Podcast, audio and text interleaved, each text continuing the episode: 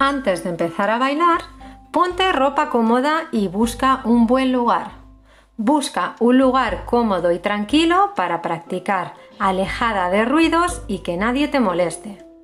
Comienza por el calentamiento e intenta terminar estirando y relajando.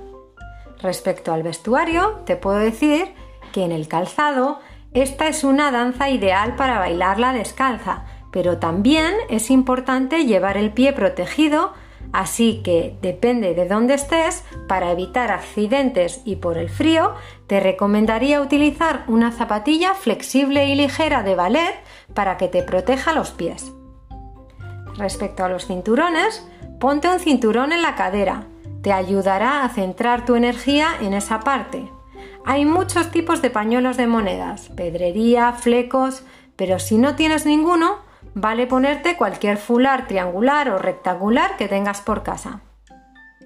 Respecto a la ropa, un pantalón de licra tipo legging o una falda.